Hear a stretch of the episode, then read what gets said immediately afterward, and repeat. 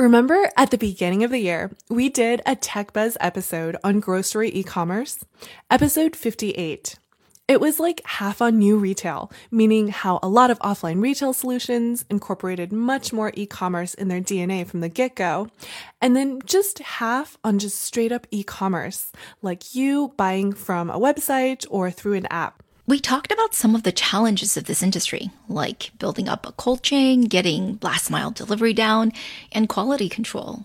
We also talked about how we were inspired to write the episode because when we visited China in October of 2019, it was all anyone focused on e commerce could talk about because groceries represented such a large addressable market, but such low e commerce penetration. The analyst who presented to us pegged it at less than 5%, actually. Well, now here we are in the latest iteration of that sector. It's called Community Group Buying, 社区团购, or CGB. It is literally the hottest thing in China right now, and you just can't avoid hearing about it because not only are the startups in the space raising crazy funds, one of them just raised $700 million, but all the internet giants, and we really do mean all of them, are going in with guns blazing. Pinduoduo, as you might have heard, announced recently that it wants to raise up to $5.6 billion to do this. It's also one of those rare topics that is also being discussed, not just on a business level, but for its social impact. Yeah, people complain about Tencent's games and Douyin's addictive content, but the amount of attention being paid to CGB is something else altogether. It was criticized in People's Daily, and the internet giants are just taking a pretty big beating for it in public. Even as the sector seems to be growing very quickly, and investors are certainly bullish on the space, it seems. So, what is CGB? It is, in my opinion, the most social e commerce experience we have right now because it's actually based off of social networks. You know, not just people who you share interests with and follow online, but people you actually know or at least run into in real life. It's hyper local social commerce. It is new, well, sort of new, and it is controversial. The controversy is much more recent. Get ready for our last episode of 2020, a deep dive on community group buying. The president's key economic team goes to China. Uh, after a whole night thinking, I say I still want to do it.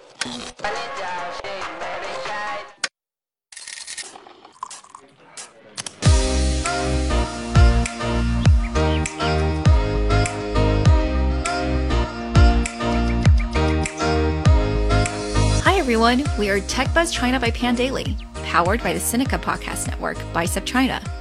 We're a bi weekly podcast focused on giving you a peek into what's buzzing within the tech community in China. We uncover and contextualize unique insights, perspectives, and takeaways on headline tech news that don't always make it into English language coverage, so you can be smarter about the world of China tech. TechBuzz China is a part of Pandaily.com, an English language site that tells you everything about China's innovation. I'm one of your two co-hosts, Ying Lu. And I'm your other co-host, Rui Ma. By the way, we launched, or maybe relaunched is the better word, our YouTube channel. Subscribe to us to get the latest episodes and also some YouTube only content that we'll be putting up, like our really well received investor webinar with Big One Labs on Q3 China market trends. Don't miss the next one. Finally, we are, as always, still looking for more reviews on Apple Podcasts. Send either of us a screenshot of your review, and we will gift you a free three month subscription to our Extra Buzz newsletter. You can send me an email at ying at techbuzzchina.com. Several of you have already claimed this, and we love it when you do. Thanks so much.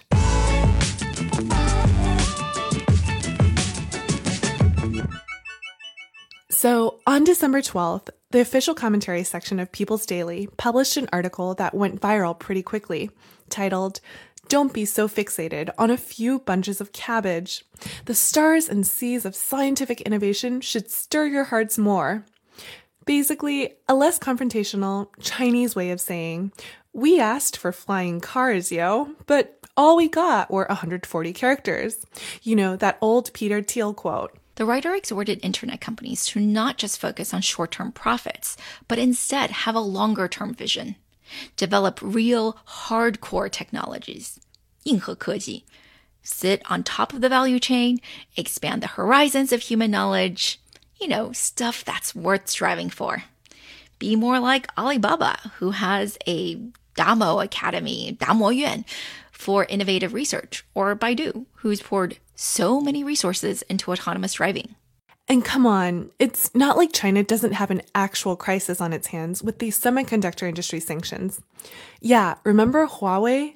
How it's being decimated because not just US companies, but companies using US technologies cannot sell to them? They have been so screwed, and any other Chinese company, by the way, can be similarly screwed. How can you guys be here trying to steal jobs from the local vegetable seller when our entire technology sector is under existential threat? Well, is that really what these internet giants are doing? Trying to kick out the local veggie seller? I mean, why were Didi's Cheng Wei, Meituan's Wang Xing, and JD's Richard Liu all reported to have basically said, There is no end to our determination to win this war and come out on top? For goodness sake, Richard Liu's actual words were that he will lead the forces personally. 亲自带领. That's a lot of drama for delivering vegetables. Why does everyone sound so nuts about it? Well, as always, there is more to the story. First, like we've been mentioning in several of our latest episodes, this is actually a fight for 私域流量, or private traffic. Private traffic just means users that are not currently proprietary to the large platforms, like in Amazon or something. It refers to users that once you acquire, you can tap again and again, like if you had your own domain or Shopify store. And in China, the largest source of private traffic is WeChat, which allows you to build all sorts of things on top of it. Second, it's about fighting for the 1 billion or so customers in rural China, where the large e commerce platforms are not as strong. You remember this from our episode on Pinduoduo and Kuaishou and the like, the Xiachen Shichang. Remember how we've been roughly dividing China into two for a while now? The two to 400 million coastal urban citizens in developed China and the 1 billion or so rural, aka developing China citizens. This is a ferocious fight for that second market. In fact, people have called CGB the Fan Yixian internet phenomenon or anti first tier city trend. For the past few years, though, that market seems to have become the only one really worth fighting over. The e commerce giants really have most of developed China covered. JD.com's latest annual active user count is now 441 million, but in Q2, 80% of new users came from lower tier cities, a fact it highlighted on its corporate blog. Because it's a good thing. Why? Just look at Pinduoduo, whose latest MAU was 687 million. That's right. Pinduoduo's monthly active user number is 56% higher than JD's annual number. And analytics firm App Annie already said that Pinduoduo exceeded Taobao's active users back in Q1 of this year. So the lesson here is if you want more users, especially if you're one of the established e-commerce platforms like JD and you've saturated urban China, then you have to go to rural China. And if you don't go there very quickly, you'll get eaten alive by the companies who already have a foothold there. Because how long did it take Pinduoduo to get to nearly 700 million users again? Oh yeah, five years. No wonder so many Chinese VCs I talk to say the next China is China, because rural China is just getting started. Okay, so take two of the largest trends in recent Chinese internet history, mash them together, put a really large TAM on top of it. We're talking 1 trillion US dollars spent in China on groceries last year, although CGB itself is just going to be $10 billion this year. And you have community group buying. But what is community group buying? We spoke to Lillian Li of the China Characteristics newsletter. She is based in Beijing now, but grew up in the UK where she went to Cambridge and LSE and worked in VC for Salesforce and Eight Roads. Anyway, she just wrote two issues on the subject, and we thought, how convenient. Let's have Lillian chat with us a bit on the subject. So, Lillian, describe for us how some of these community group buying programs currently work. A self designated community leader creates and maintains a WeChat group. These community leaders are generally residents living and working in the vicinity of their customers themselves. And these community leaders sign up individuals from the local region, and this is generally within walking distance, to a selected WeChat group. Now, generally, WeChat group's capacity is capped at 500 people, but I think these groups end up being much smaller, usually at around 100 ish. So the community leaders maintain a weekly or daily schedule of posting a selection of products to the WeChat group, often through mini apps. And the products are links where the residents can click through to place their orders. Now, all of the residents do not have to order the same products. They only need to pay when their collective demand exceeds a designated value threshold.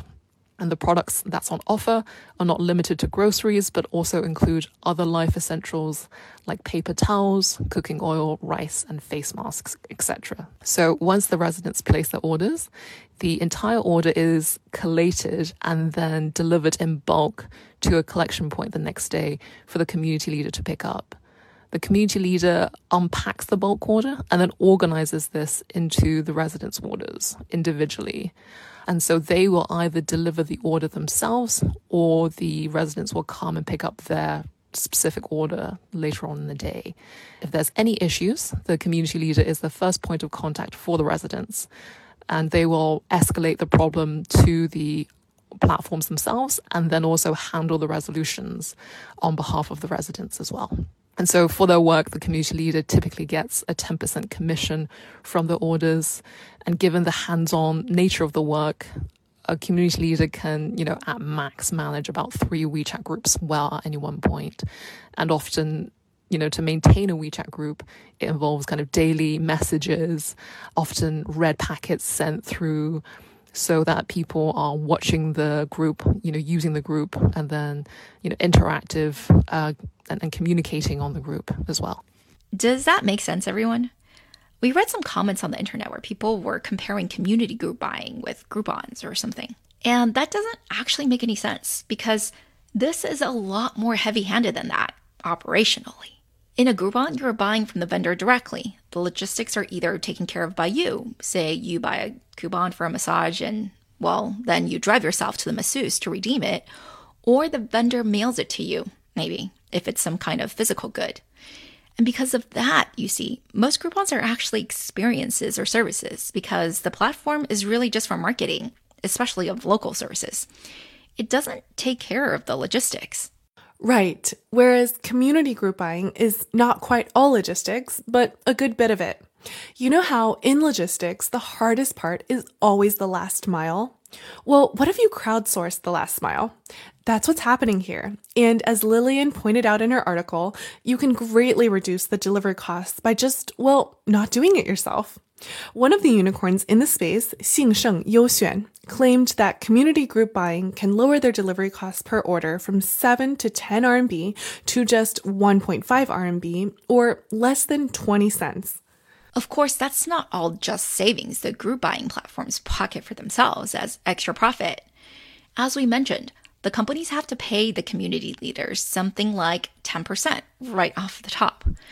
That sounds kind of high, especially for a business that's not high margin to begin with. But then think about what that community group leader does. They arrange for the logistics, sure, but they also acquire your customers for you, right? Because the more people they get to order, the more they make. So, yeah, 10% is not small, but if you went direct, then maybe you're looking at 30% at least in marketing and sales costs only, or more. If you put it like that, it actually sounds like a good deal. The community leader, especially if they live in one of those dense high rises in downtown Shanghai or something, well, I imagine that's a pretty good side hustle. But this is very confusing. I thought community group buying is one of those lower tier city things. Yeah, I think it's really important to tease out the nuance here because I think that's an easy mistake that many people make. If you just thought about it, like very superficially, sure, the denser and the more developed the city or neighborhood, the easier it is going to be for the community leader or the, the group leader to deliver, right? Or the consumer to pick up the goods. Like, I am basically imagining someone just going up and down an elevator, right? But that's actually precisely where you don't really need this model because in the most developed neighborhoods, the density and prosperity pretty much guarantees you'll have really convenient, well stocked places to shop. You'll have a bunch of on demand delivery options. And even from the perspective of logistics, the density makes it cheaper, not more expensive for platforms to deliver to you, right? Right. So it's like in our earlier episode on grocery e commerce, where we talked a lot about the experiments in China's new retail, where all these offline storefronts already offered delivery, and some of the solutions, like Meituan and Yonghui, had these very small local warehouses where perishables could be dropped off and then drivers delivered them within a small radius. So once you have very high density, you can come up with a bunch of solutions, probably not just getting community group leaders, but you're probably also facing very well built out offline competitors. And you're looking at people who are more time sensitive than they are price sensitive. Remember again that offline competition for groceries looks very different in China versus the US, with a majority of the country still about 75% still shopping at wet markets or 菜市场 pre-COVID. And of the 75%, well, they're generally not your 996 white collar working class. The markets don't stay open that late. So these markets are frequented either by your older retired grandparent types or maybe your ayis, your hourly workers who usually clean but also sometimes cook for the more well off families. But one common thread, as Ying said, is that they are generally more relaxed about time and more sensitive about price. So, combining all of this together, it probably doesn't surprise you to learn that this whole model actually started off not in Beijing or Shanghai, but in this decidedly average second tier city called Changsha, the capital of Hunan, home of over 8 million people and the 12th largest city by GDP in China as of 2020. But don't let that population number and ranking fool you. Its economy is less than a third of first place Shanghai. So it's not a small city, but not a top city in China. If the city does sound familiar to you, though, it's probably because it's the home of Hunan TV, one of the best known TV networks in China and quite a digital media powerhouse. We might have to do an episode on them one day. But community group buying is hardly entertainment, which is why most people are actually surprised to learn that one of the first companies to do this was out of Changsha. And it was this platform called Ni Wonin, or You, Me, You in Chinese. They basically started off selling off just excess inventory to people in these communities. Sometimes, but not always, the communities were mainly divided into xiaoqu, or like the apartment complex communities that many people live in in China. We'll explain why that is important later. Anyway, in the process of building their business, they found this opportunity for fresh groceries, especially fruits and seafood, which we've mentioned before in TechBuzz, are two of the most popular categories because of their higher prices, margins, and ease of differentiation. Those of you who grocery shop a lot probably find this intuitive, but those two product categories are often branded very finely by origin. So maybe you like persimmons from Xi'an or maybe you like wild salmon, but from Alaska. And also, these categories draw customers in, whereas it's much harder to say market that you have some special celery or something. Those types of things are just not branded that way. Not a hard and fast rule, but you'll just find this to be a common strategy. Remember, Pinduoduo's history also involved starting with fruit selling. Anyway, the company and the entire sector really was kind of overlooked until 2018 when all of a sudden interest exploded and every VC was going to Changsha to look at businesses in this homeland of community group buying. Wow, 2018 was when we started TechBuzz. But alas, this sector didn't make it into our field of vision. Because even though there really was a little bit of a bubble and quite a lot of froth, none of the players were that big. I mean, even Niwonin had just raised a Series A, A plus at that time. And people were super skeptical. You have to remember, 2018 was also the year when a ton of quote unquote new retail concepts went under, especially all that cashierless stuff. And while community group buying is hardly so high tech, it was kind of viewed as also untraditional e commerce. And Jack Ma had basically said new retail was anything other than traditional e commerce. So they were just often compared, and community group buying was viewed similarly with suspicion, same as new retail. And the field was still really young, so models were still pretty unstable. What we do know is that, again, by the end of 2018, two years into community group buying, at least early leaders like Ni Wonin had figured out a few things.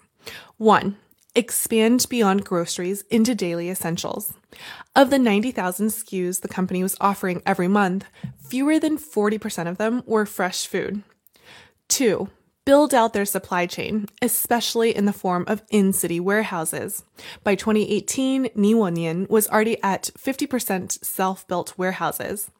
Finally, three, have their own branded products for sale basically sounded like they were going to build a new type of supermarket, but without the emphasis on having storefronts. And at least at that time, before competition really kicked in, they had some decent statistics to share. Repeat purchase rates were eight times per month. The average order volume was about nine bucks, and each community was typically at least 500 people, with 40 orders a day. So a good group leader was making six to seven hundred dollars a month, which is a very respectable part time salary, especially for a lower tier city. To expand, the company thought the opportunity was to convert more of their part time group leads into full time ones. About one third of the leaders were full time. There was a lot of interest, actually. Over 150 of the group leaders had already been approved to open their own offline stores. So you could definitely be excused for thinking that this sector looks a lot more like new retail and was less e commerce, especially when you throw in those thoughts about, oh, let's make our own products too. And if you look for Ni Wonin today, you wouldn't find it because it merged with competitor Nice Tuan or Shihui Tuan in 2019. Good for them because after massive rounds of closures, Nice Tuan has emerged as one of the leaders in the industry. Actually, they just announced a nearly $200 million Series C3 round led by Alibaba and Generation Capital. Why C3, you ask? Well, because so far in 2020, it's closed not two, not three, but four rounds of funding for what looks like um, $450 million in total. And it was only founded in August 2018. Of course, merging with Ni Wonin was helpful, but still, by April of this year, the combined entity's monthly GMV was already at $100 million. And you got it, a lot of that growth was due to COVID. What can we say? Timing is everything. After the bubble subsided a bit in 2019, after most of the big funds had placed their bets and the smaller guys hadn't quite died off yet, COVID really kicked this industry into high gear. I mean, all delivery services benefited because you couldn't step outside, right? Yeah, leaving and entering your apartment complex where Xiaoqu was strictly monitored. If you were in one of the older communities with established grocery stores right downstairs, you could still go buy from there. But for lots of other people, WeChat groups were formed for buying from the local market, or maybe they ended up joining just one of the existing group buying WeChats. I mean, even my very, very lazy gamer cousin found himself in one of these chats.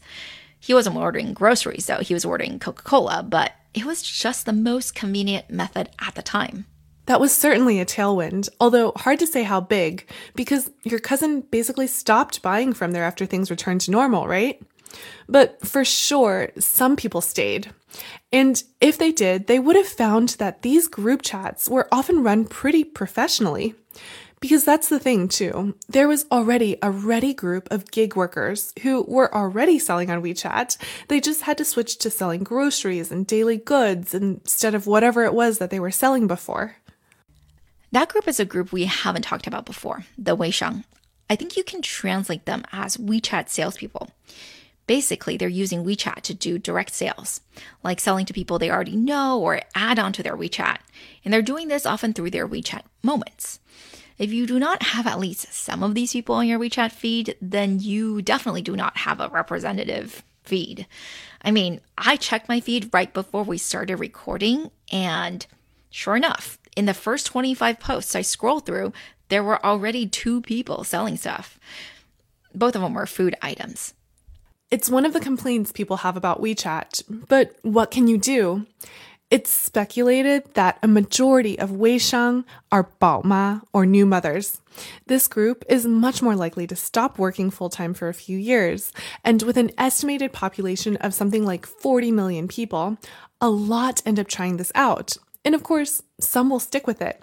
I mean, for the extra industrious and talented, it shouldn't be too hard to make over $1,500 a month, which again is a significant salary for most people.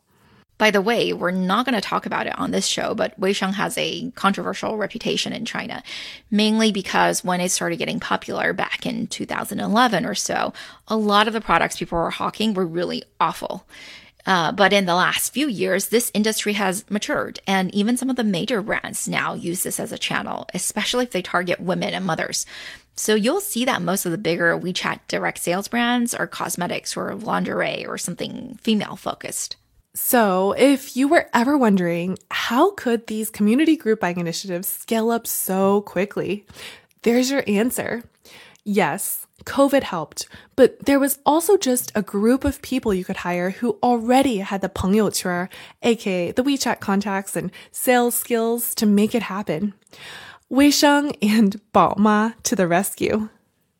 Of course, it's not all good because this is a population with low loyalty, and many of them sell for multiple platforms, so there's no real exclusivity. This, of course, results in the platforms trying to subsidize the group leaders as well to try to retain them. So, what do they do? They give them a fixed minimum compensation so they don't leave. But how long can that last?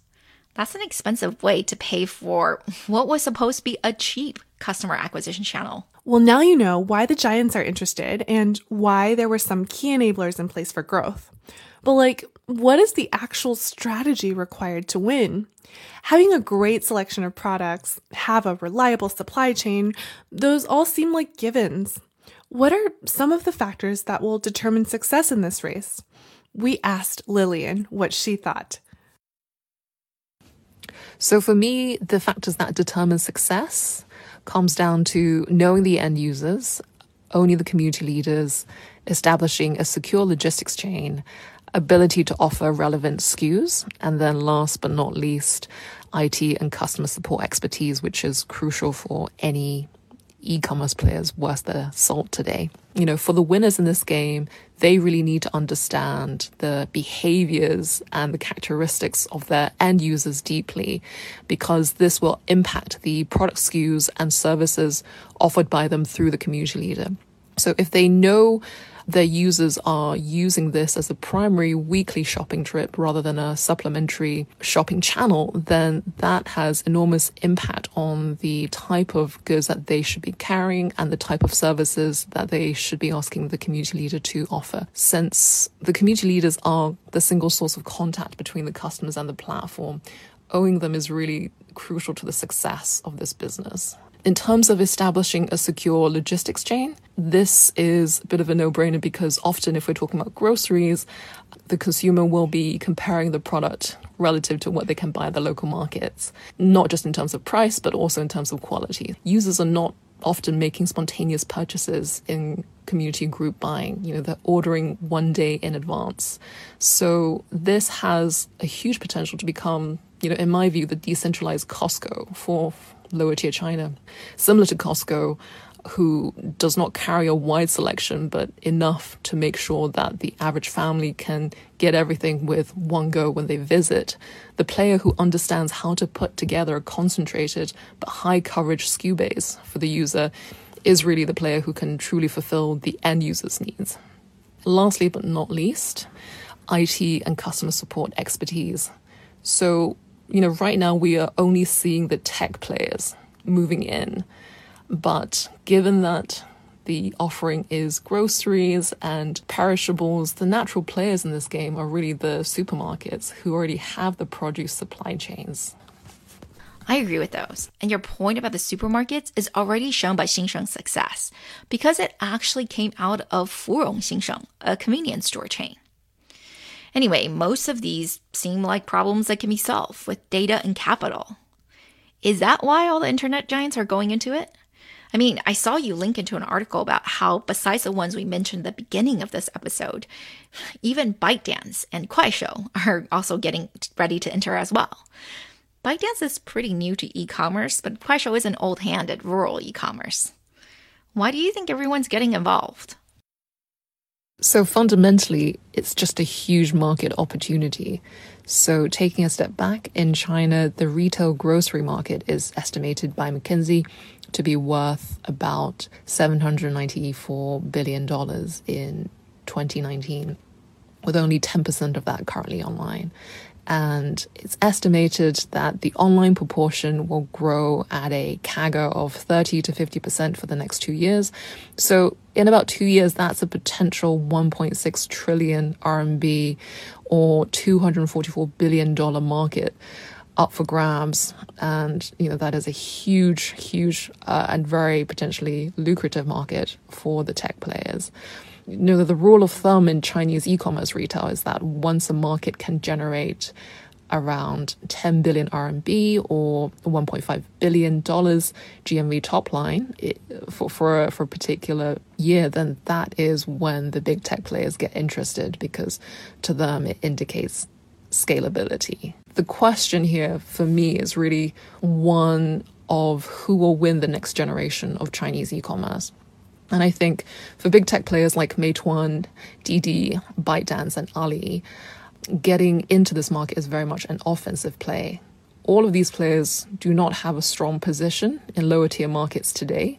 And for them, community group buying is a strategic opportunity to capture a brand new customer base for a lot of them. The scramble to own lower tier markets has been a central theme in China for the past few years, as a lot of the population of Chinese consumers are actually residing in these lower tier markets. These customers are expected to start a on a cycle of consumption upgrades in the coming years. So, you know, first of all, they are a very big market today, and they are, you know, on on the precipice of becoming an even bigger market in the next few years, and therefore, it's very crucial to start courting this segment of customers.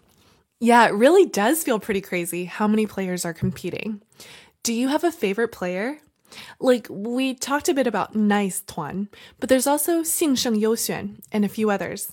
Xingsheng, by the way, just confirmed their fundraise of $700 million from JD on the same day that Scathing People's Daily op ed came out, making them one of the most well funded in the space. Who are the ones you found most interesting and what's their strategy? Is anyone doing anything super different?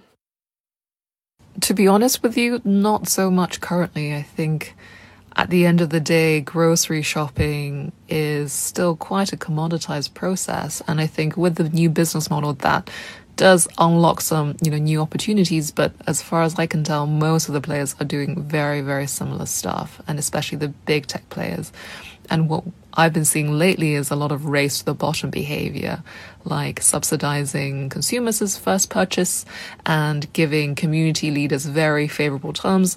You know, Didi is the only one when I'm trying to make a purchase who actually prompts me to contact my community leader to do the picking up behavior, whereas Meituan and Pinduoduo are both trying to move the consumer to buying di- directly on their own apps. So to your point earlier, they're trying to privatize that traffic um, versus um, Pinduoduo, who is really thinking about partnering as much as possible since they have a very asset light model. Um, so when I talk about race to the bottom behavior, I wonder how sustainable that is in the long term, especially from a unit economics perspective. Because currently, if you're subsidizing the user and you're subsidizing the community leaders, then the fantastic business model that you had begin to begin with that was very light on marketing is now all of a sudden pretty heavy on marketing and customer acquisitions in, in a lot of respects. So it's not surprising that a lot of these big tech players are having are, are making losses in the short term and again that could mean that the business model is not very sustainable in this current incarnation of itself if it continues. Okay, thanks, Lillian. That was super helpful. Anyway, now that we have talked about the market opportunities so extensively and what the players are doing and all that, let's really hone in on why this industry is currently under so much heat and so much stress. Specifically, we want to talk about all the conflicts this new business model creates, like the structural and social crises that arise because CBG is kind of disruptive. Well, first, there are the group owners. As Lillian mentioned, while some of the original group owners were a lot of new moms, the other very large group of group leaders are a bunch of mom and pop shop owners who are doing this more professionally. They don't want to, of course. They'd rather sell their own store's inventory, but when everyone else is doing it, what can you do but join in? But many of them have found the platforms were offering the same goods but at lower prices because, well, platform subsidies. And so some have quit in anger. They're discovering that it's not a complementary business, but a cannibalistic one. This is kind of expected, of course, but they aren't the ones worst hurt. The ones who are hurt the worst are the caifans, who technically translate into greengrocers, but in China specifically refer to those people who rent stalls at markets and sell vegetables they get from farmers or other suppliers wholesale. So if you go online these days, a lot of the outrage is over these internet giants with their billions of dollars crushing the livelihood of these small sellers who are often actually older individuals with not much education and who honestly don't really have too many alternatives in making a living. But even though these sellers are the ones in the headlines and inspire a lot of outrage, they simply don't have much economic power and are relatively voiceless in society they can't really do much. The folks who can, though, are the big suppliers and wholesalers who are protesting the subsidies by refusing to sell to these community group buying platforms. These wholesalers have these distribution networks that they've built up over the years. And if your Meituan or Pinduoduo comes in and starts selling at below cost, then all your other retailer buyers die. So that's definitely not behavior you can support. Plus, the retailers are already banding together in protest. For example, small shops in Urumqi self organized and demanded that their supplier does not sell to Pinduoduo, which was listing items at below cost, one of their favorite games. If supplier continues to work with Pinduoduo, well, then all these retailers are going to quit buying from them. Selling below cost is illegal and emphasized as such in the new internet platform antitrust draft rules. But that is a whole legal process, and probably the fact that the government's attention on curbing antitrust is so new, it seems that the giants are still being really aggressive. The more important consideration is that this could be an existential crisis for all of the suppliers and smaller retailers in China. This nationwide distribution web has been built up over decades, and if the platforms come in with their billions of dollars, they could wipe out the entire ecosystem. If I had to guess, the retailers are probably going to be the first to go, since how can they compete with the tens of thousands of SKUs that the platforms have and all that data as well?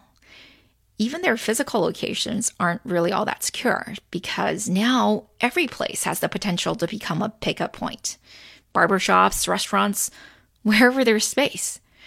And it's not just the small shop owners.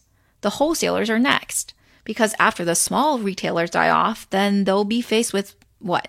Just a few large internet companies as customers? What kind of price setting power or negotiating leverage will they have? Nothing. They'll be working for the platforms, not with them. And even the group leaders aren't secure. Sure, they're one of the most coveted pieces of the puzzle now, but that's at least in part because they're a cheap customer acquisition channel. Once the giants have fully onboarded everyone, what's to stop them from kicking the group leaders out? So no one is feeling secure. And because this involves the livelihoods of millions of people, and because everyone has seen what the internet platforms have done in other industries, like really abuse their monopoly market power, your regular citizen just isn't happy about it even the customers who are arguably benefiting from the newfound convenience and all the subsidies. Even they are quite suspicious. Everyone understands by now that their data, their transactions, and their preferences are being used by the internet companies to generate profit. So, sure, they're getting good prices now, but they also know that they're ceding control and that more and more every part of their lives will become a profit center for an internet company. And that just seems very distasteful. Big tech is just making enemies everywhere, not just here in the US and in Europe, but definitely in China with Chinese citizens as well. There's more we could say, but I think we've hit the point of diminishing returns here. So this is a good place to end, I think. Basically, in summary, community group buying, aka CGB, which primarily revolves around fresh food but also includes other daily life items, is taking off like a rocket in China because it's a good fit for the time abundant but price sensitive netizen in rural China. It's also all taking place on WeChat through group chats, through mini programs, or through apps, I guess. But it's one of the few e commerce verticals that isn't dominated by Alibaba or JD.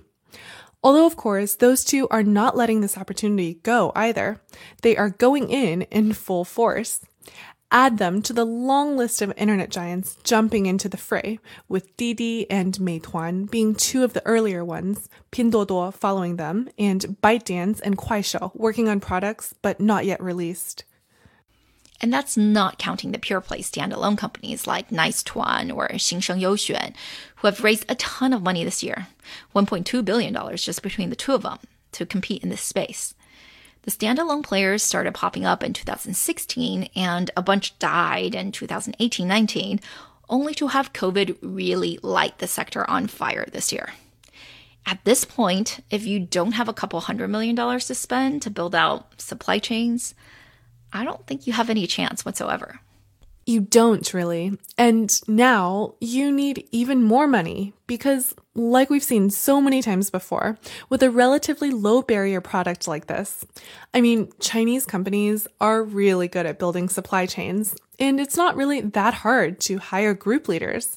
Since the whole WeChat direct sales Weishang model has created so many such people as well as the many small shop owners who feel like they must join in or lose their customers people just end up throwing money at the problem, lure users in using subsidies and such. It's the same old, same old stuff. Except this time, the retailers and suppliers are fighting back.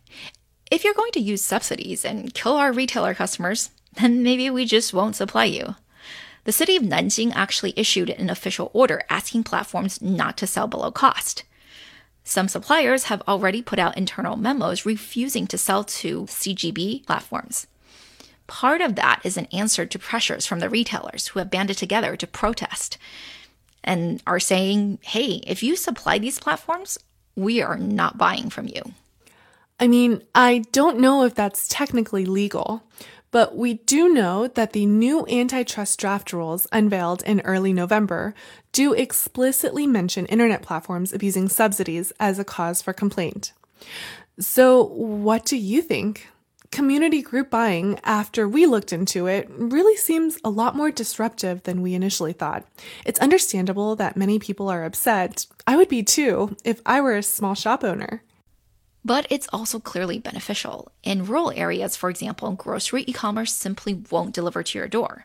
For villages, the nearest pickup point can be several miles away. So, for these consumers and store owners, who are, by the way, typically also the group buying leaders, these platforms make a lot of sense. The shops can now offer way more SKUs, and the consumers can just go to their nearest shop to pick it up. It may not be life changing, but it's certainly an improvement. Right. And with the bigger trend of everything going digital, how does it make sense that your small, analog, no software at all shop can compete with a digital platform that can optimize through the entire supply chain all the way up to the end consumer? Chinese VCs are basically of the opinion that this change is inevitable. The old way is just too inefficient. Well, I think it might be inevitable if there's no government intervention. But will the government step in and do something? Sure, there's the flagrant antitrust violations that should probably be stopped. I'm on board with that. But to kill off the whole sector because it's replacing the status quo, I'm not so sure. Maybe they'll slow it down so it's not so disruptive, but I'm kind of with the VCs here. Something is going to happen in this sector, and hyperlocal group buying for high frequency goods seems like a pretty logical solution. Well, as of September, 101 million monthly active users for this space agree with you. up nearly 70% from last year. We'll see if the trend continues as COVID fears subside. What do you guys think? Is this business good for society or bad? Is all the public criticism justified? If you're an investor in the internet platforms already, does their commitment to this business excite you or worry you? We know it's still super early and unit economics as well as second order effects are very blurry, but it would be really interesting to get your feedback. Write to us and let us know.